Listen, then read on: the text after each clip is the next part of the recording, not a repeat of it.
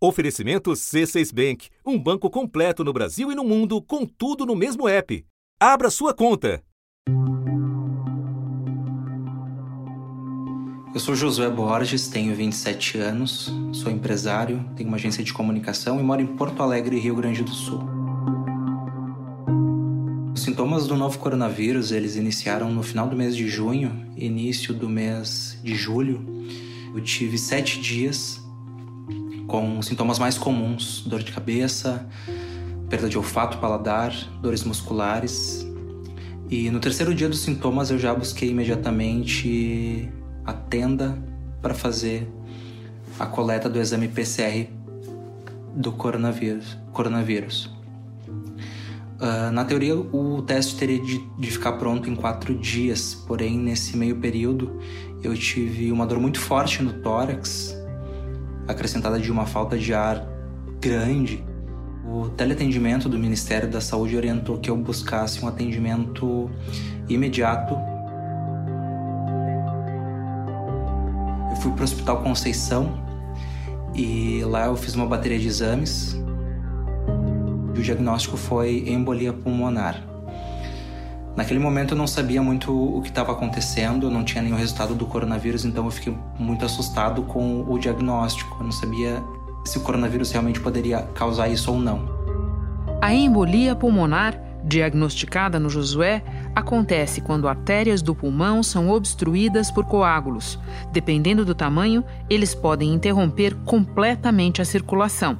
Eu fui internado e no dia seguinte eles solicitaram com urgência um novo exame para teste do coronavírus.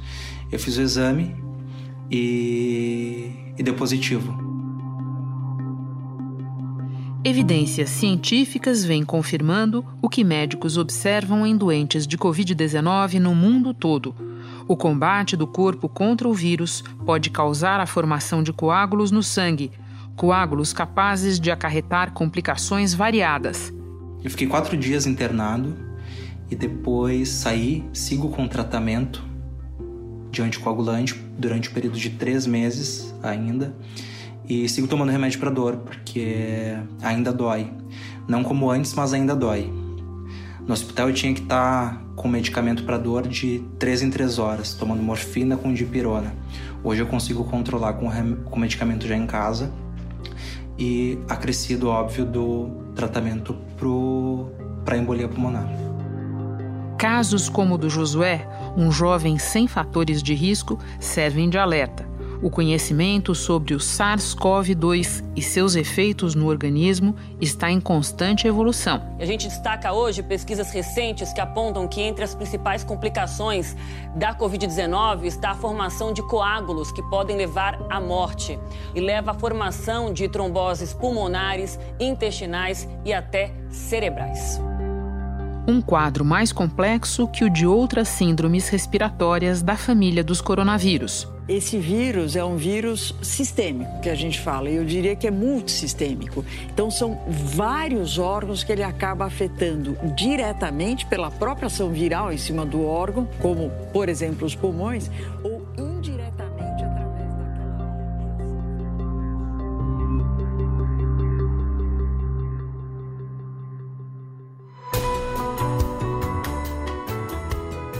da redação do G1. Eu sou Renata Loprete e o assunto hoje são os danos da Covid-19 para além dos pulmões. A entrevistada neste episódio é a médica Eunara Negri, que atua no Sírio-Libanês e no Hospital das Clínicas da Universidade de São Paulo. Pneumologista, ela foi uma das primeiras a perceber o chamado caráter trombótico do novo coronavírus. Quinta-feira, 30 de julho. Eunara, em que momento você se deu conta de que os pulmões não se comportavam diante do novo coronavírus como eles se comportam diante de outras síndromes respiratórias? É, lá por volta de, do dia 25 de março, quando a gente observou uma das primeiras pacientes é, que foram internadas no nosso hospital com Covid grave e que precisou ser entubada, ser colocada na ventilação mecânica. É, essa paciente, ela é, foi rapidamente evoluiu para necessidade de intubação e quando a gente colocou a paciente para ventilar, o pulmão era fácil de insuflar, era um pulmão é, que tinha o que a gente chama de complacência, quer dizer, era um pulmão molinho, facinho de encher de ar. Mas, é, diferente da, da síndrome de desconforto respiratório, da SARS e da, da H1N1, onde o pulmão ele inflama muito e ele fica muito duro para a gente insuflar de ar, Nesse, na Covid grave, no comecinho, ele é fácil de encher de ar e mesmo você colocando o ar nos pulmões, o oxigênio, ele não consegue passar para o sangue, a paciente não melhorava de oxigenação. Isso, o pulmão, ele é um monte de saquinhos de ar, que são os alvéolos, esses saquinhos são envoltos por uma malha de capilares, de, de vasos sanguíneos que captam o oxigênio que a gente respira. Então, quando você tem um pulmão fácil de suflar, mas que não está captando oxigênio, isso leva a gente a pensar que o problema está provavelmente na circulação e que deve ter obstrução do fluxo de sangue e a paciente não está conseguindo captar o oxigênio que ela está inalando, né? E então, pensando num caso de trombose, e nessa hora ela apresentou a trombose do dedão, assim, na minha frente. Então, meio que juntou o quebra-cabeça e a gente começou a tratar com um anticoagulante e ela foi melhorando, tanto da trombose do dedão como da oxigenação rapidamente. E aí a gente foi percebendo isso. Pode descrever para a gente a trombose no dedão? Eu estava uh, olhando, observando a paciente e o dedão foi ficando roxo ele vai ficando roxo de um jeito que primeiro ele fica branco, o sangue para de chegar e depois fica arroxeado, para de ter oxigenação tecidual. E aí você consegue ver isso, né, olho nu. Isso que você observou numa paciente lá em meados de março veio a, a, se transformar num traço distintivo, digamos assim, dos pacientes graves de Covid? Então, naquele momento, é, a gente conversou com alguns colegas lá do Hospital das Clínicas que estavam fazendo autópsia do departamento de patologia, a doutora Marisa, a doutora Amaro, o professor Paulo Saldiva, e a gente, e eu conversei com eles e falei, Gente, isso não é uma síndrome de desconforto respiratório como se via nas outras, uh, as outras uh, síndromes respiratórias graves, isso é um quadro trombótico. Por favor, vamos me ajudar a ver nos, nos cadáveres se isso, isso realmente se observe. E, e, os pacientes que tinham falecido de Covid grave, que estavam sendo vistos por, por eles, mostravam essa trombose na microcirculação pulmonar e depois em outros órgãos também, né? Isso era uma coisa muito nova na época. A gente estava na contramão do mundo. Então, é, foi muito criticado no começo, mas agora, aos pouquinhos, as pessoas estão vendo as mesmas coisas no mundo todo. Essa foi uma descoberta vital, que foi a, a heparinização precoce, o uso de anticoagulantes precocemente em pacientes que começavam a apresentar uma queda da saturação de oxigênio. Eh, no começo do ano, a Aurora tinha 80 casos eh, que ela atendeu no Sírio-Libanês e ela conseguiu eh, salvar todos esses pacientes graves. Ela já passou de 350 casos agora e esse estudo se disseminou pelo mundo e outros grupos começaram a mostrar que o coronavírus levava essas lesões vasculares em outros órgãos, como no intestino, no, no, coração, nos rins e até no sistema nervoso central. Leonara, você pode nos explicar como o novo coronavírus afeta a coagulação? Qual é a mecânica disso? O que acontece é isso mesmo. O, o vírus ele entra e ele destrói o, a, a, cobertura do alvéolo por dentro e a cobertura dos capilares por dentro, que a gente chama de endotélio, que é dos vasos sanguíneos. O epitélio, que é aquela cobertura do alvéolo por dentro, ela, ele, ele é afetado pelo vírus e ele descama, ele, ele deixa o alvéolo em carne viva, vamos dizer assim, fica a membrana basal exposta.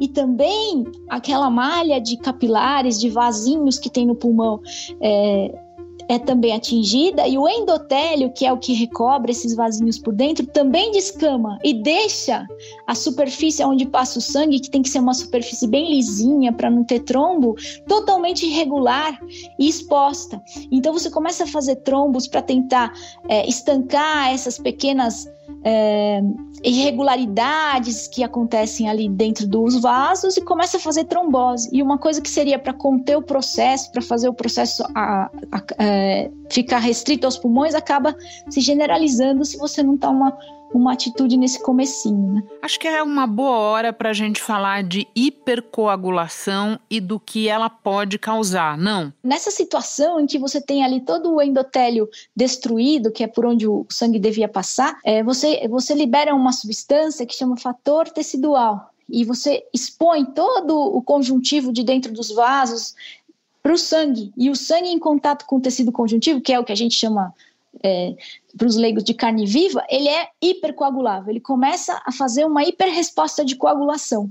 E essa hiperresposta pode não se ater ao pulmão e pode afetar todos os outros órgãos do corpo e formar coágulos é, dentro de, de qualquer vaso do corpo da gente. Isso acontece, Renata, numa pequena porção de pacientes, porque 80%, 85% dos pacientes, eles têm o quadro leve, que é oligossintomático, assintomático, e não vão desenvolver esse quadro de hipercoagulação. Pode traduzir oligossintomático para a gente, Onara? Eles têm poucos sintomas, por exemplo, tem uma febre, um mal-estar, uma diarreia, uma dor de garganta, mas não tem falta de ar e nem queda da oxigenação. Vamos então nos concentrar nessa minoria de casos que evolui para hipercoagulação como o do Josué, que teve uma embolia pulmonar, ele narrou a história dele no início deste episódio, ou do nosso colega Rodrigo Rodrigues, falecido esta semana, que teve uma trombose venosa cerebral. O que acontece nesses casos? O que a gente estava falando até agora, desse comecinho da queda da oxigenação dos pacientes, é o que a gente chama de microtrombos, trombos na microcirculação, nos pequenos vasinhos capilares que estão em volta do pulmão ou em outros órgãos também.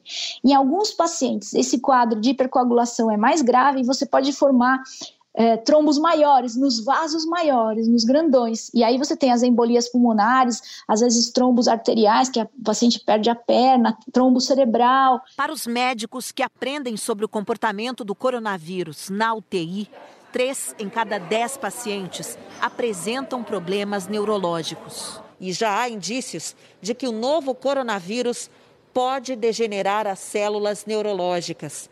Pesquisadores da Unicamp comprovaram em laboratório que os neurônios humanos tem uma porta de entrada para o vírus. E, e aí, é, por exemplo, numa embolia, se você fizer uma embolia, é mais grave ainda, porque você tem uma, como se fosse uma rolha bem grande dentro do, dos vasos pulmonares e você sobrecarrega o coração. E você pode ter uma parada cardíaca e evoluir até para óbito. Então, é, é um quadro gravíssimo, né? Eunara, deixa eu aproveitar o teu didatismo para entender melhor duas pesquisas que saíram recentemente na revista de cardiologia da Associação Médica Americana. Uma, com 100 pacientes recuperados, mostrou que em quase 80% deles havia uma inflamação no tecido do coração semanas depois da recuperação. Outra foi feita a partir de autópsias de quase 40 pacientes. Eles tiveram pneumonia, apontada como causa de morte, e em 60% dos casos foi detectada a presença do vírus no miocárdio, o tecido do coração. Você pode começar explicando o que é a miocardite? Você vê que a, o paciente tem inflamação no coração pela presença do vírus, o vírus consegue invadir a célula do coração e ao mesmo tempo você tem esse fenômeno trombótico nos pequenos vasinhos do coração também. Você pode formar microcoágulos na circulação cardíaca e aí faltar sangue no músculo cardíaco. Então o músculo inflama pela presença do vírus e também pelo que a gente chama de hipóxia, de falta de oxigenação do músculo cardíaco. O que você acabou acabou de nos explicar sobre hipercoagulação do sangue pode estar relacionado a esses danos no coração de pacientes detectados nessas duas pesquisas? Com certeza, porque essa microcirculação que a gente, que a gente tem no corpo todo, ela pode ser afetada nos diversos órgãos, inclusive no coração e nos rins. Então, os pacientes às vezes precisam de diálise. Então, com certeza, a miocardite que é observada na COVID tem a ver com a presença do vírus, mas também tem muito a ver com a microtrombose. Eunara, eu volto agora para o teu trabalho na linha de frente do atendimento aos pacientes de Covid-19.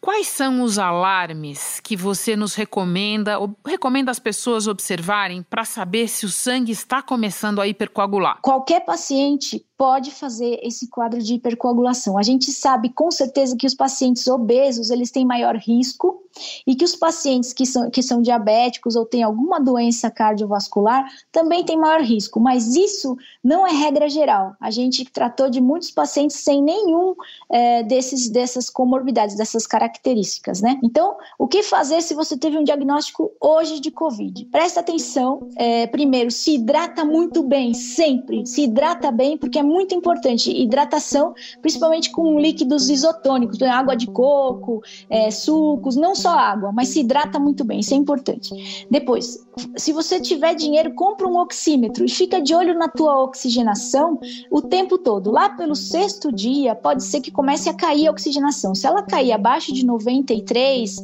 e você não tiver nenhum problema pulmonar, porque tem gente que tem problema pulmonar e a oxigenação normal é 93, né? Então seria cair 3 pontos abaixo disso. Mas se ela cair abaixo de 93, procura um médico na mesma hora. Você pode estar tá fazendo esse quadro de microtrombos. É, isso acontece lá pelo sexto, sétimo dia até o décimo segundo dia dos sintomas, do primeiro sintoma. Então fique atento e meça a sua oxigenação diariamente. Se você não tem dinheiro para comprar um oxímetro, não, não, se apavore, os postos de saúde têm oxímetros disponíveis e, e os, os colegas dos postos de saúde, a enfermagem é, vai ser, vai ficar feliz em ajudar. Não é uma coisa difícil, é só você pedir para aferir a oxigenação todo dia lá no posto e ficar de olho nisso. É importante também a gente fazer um alerta a respeito de automedicação, nunca nesses casos, certo? Certo, porque como eu estava te dizendo, é uma minoria dos doentes que fazem isso, é em torno de 15% que fazem essa hipercoagulação. E se você não tiver esse quadro de hipercoagulação e tomar um anticoagulante,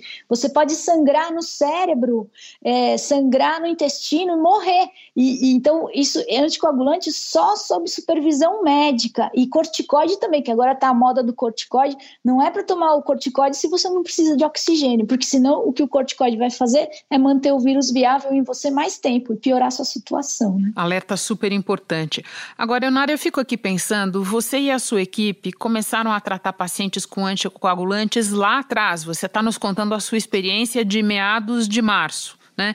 E eu também estou me lembrando que lá atrás a gente teve informações ainda incipientes sobre o novo coronavírus, né? É, de quem falava que era uma gripe, de quem falava é, que no máximo aquilo podia resultar numa pneumonia. E você vai nos descrevendo as descobertas, e eu imagino que muitas das pessoas que nos ouvem podem ficar confusas com tamanha quantidade de pesquisas, de descobertas científicas, de novas informações. O que é que você, como especialista, eh, recomenda ao leigo que quer entender que doença é essa e que riscos a gente corre e que também não quer é, ficar formando ideias erradas e se apavorando o tempo todo? A gente foi aprendendo com essa doença dia a dia, assim, a gente foi, realmente a gente não tinha ideia, as, as, mensagens que chegavam lá da China primeiro e depois da Europa eram muito desencontradas, essa coisa de só pegar idoso, eh, os, os orientais têm menor risco de trombose em relação aos ocidentais, isso aí foi o Dr. Elbio D'Amico, que é hematologista que trabalha com a gente, que me ensinou, e, e assim, a gente tinha muita informação desencontrada, então a gente foi construindo e aprendendo na nossa realidade, agora o que a gente tem que fazer é isso, presta atenção atenção, se hidrata bem e fica de olho se você está fazendo hipóxia. Tem que olhar essa coisa da oxigenação que é muito importante. E se você quer se informar direitinho, não vá no Facebook, não ver o que a comadre falou, amiga. Não, é, existem textos muito bons para leigos, não médicos, é, da FAPESP, da Fundação de Amparo à Pesquisa do Estado de São Paulo, estão disponíveis, abertos para você ver. Também da Associação Médica Brasileira, é, da Sociedade Brasileira de Infectologia, textos para leigos para orientar. É, não procure se orientar por mídias sociais, porque existe muita, infelizmente, muita politização da doença. Isso está prejudicando demais as pessoas. É, essa coisa de automedicação com remédios sem evidência de melhora e que podem até trazer piora para você. Quer dizer, essa ivermectina, cloroquina, é, é, anita, essas coisas não ajudam na doença e podem dar hepatite medicamentosa, toxicidade cardíaca e piorar a sua situação ao invés de te, de te ajudar. E como 85% das pessoas melhoram sem nenhum remédio, é muito fácil falar que foi um remédio que curou aquela pessoa. Então, não é assim. As coisas graças a Deus, agora a gente tem mais é, subsídio técnico, científico e, e, a gente consegue entender o que está acontecendo nessa doença e como tratá-la melhor. Eunara, muito obrigada. Foi uma verdadeira aula que você nos deu. Imagina. Boa sorte para você no seu trabalho. Eu que agradeço a oportunidade de de estar aqui com você, Renata, é uma honra para mim e, e, muito obrigada mesmo, viu? E bom serviço aí para vocês também. Vocês estão fazendo um trabalho muito bom de orientação da população, que é isso que a gente tem que fazer, né? A gente está aprendendo todo dia, isso é importante falar. A gente aprende nessa doença todo dia. Aprendendo sempre. Muito obrigada. Um abraço. Um abração e um alerta sobre o álcool em gel, produto incorporado ao cotidiano de todos nós. Ele de fato é importante para manter as mãos sempre limpas e se proteger do novo coronavírus, mas exige cuidados. Para evitar queimaduras e outros acidentes, é importante seguir algumas recomendações. Depois de aplicar o álcool em gel, manter distância de qualquer fonte de fogo. Nunca passar o produto em roupas Crianças só podem manuseá-lo com a supervisão de um adulto. E duas dicas que valem para tudo. Sempre que possível, o melhor mesmo é lavar as mãos com água e sabão e não tocar no rosto nunca. Este foi o assunto podcast diário disponível no G1 e nos aplicativos Apple Podcasts, Google Podcasts, Spotify, Deezer, Castbox. Nos aplicativos dá para seguir a gente e assim ficar sabendo toda vez que tiver novo episódio. Eu sou Renata Loprete e fico por aqui. Até o próximo assunto.